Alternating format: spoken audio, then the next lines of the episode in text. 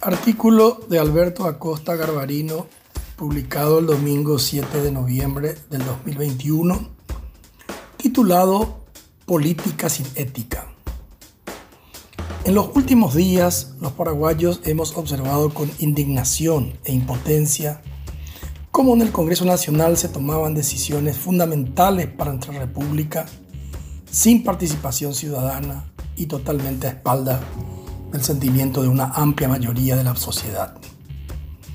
El aumento salarial del 16% a los maestros, el sector más privilegiado del privilegiado sector público, cuando una parte importante de los empleados del sector privado o han perdido su trabajo o se debaten en medio del subempleo. La reducción de 40 millones de dólares en lo que va del año de los recursos del Fondo para la Excelencia en la Educación y la Investigación, FEI, para destinarlos al Poder Judicial y a los partidos políticos.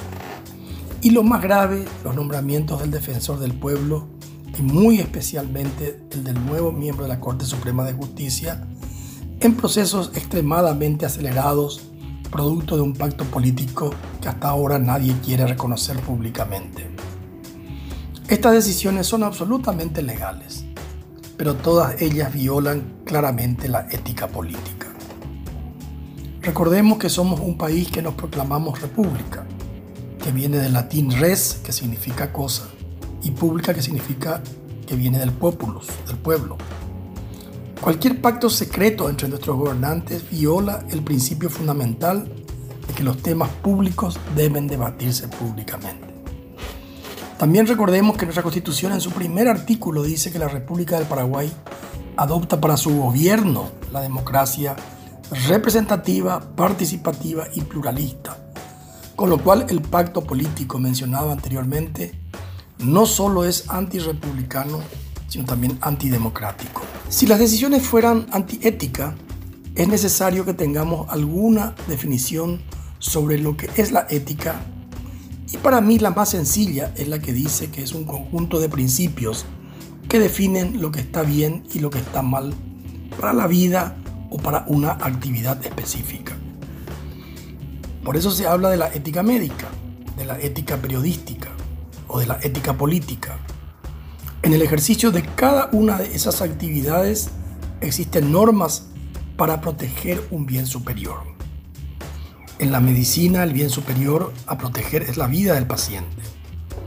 En el periodismo el bien superior a proteger es la verdad, y en la política el bien superior es el bien común.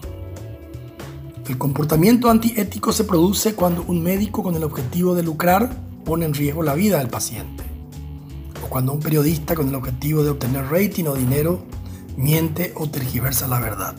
Un comportamiento antiético en la política se produce cuando con objetivos puramente electorales o peor, si hay corrupción de por medio, un político apoya medidas que van en contra del bien común. Desde la época de los griegos y los romanos, la ética y la política eran vistas como los dos ojos de un mismo rostro.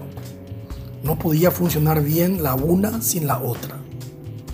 En Grecia, Aristóteles decía, cuando un individuo se encuentra falto de ética y ejerce el poder, no mide el alcance de sus actos y puede cometer acciones irracionales o bestiales. En Roma, Cicerón decía, cuando los políticos no se rigen por la ética, son como hienas a la casa del poder. Antes de esta pandemia, nuestra democracia iba degradándose año tras año y nuestros políticos, con algunas excepciones, nos brindaban un triste espectáculo de incompetencia, de corrupción, pero sobre todas las cosas de una total falta de ética. Muchos pensaban que el enorme impacto de la pandemia iba a cambiar para mejor a la gente. La crisis ha sido tan grande que muchos esperábamos renunciamientos en aras del bien común, pero lo que vimos fue todo lo contrario. Cuánta razón tenía el expresidente brasileño Fernando Enrique Cardoso cuando decía, en momentos en que exigen grandeza, lo que se ve es la miseria política. Lamentablemente eso es lo que estamos viendo hoy en el Paraguay.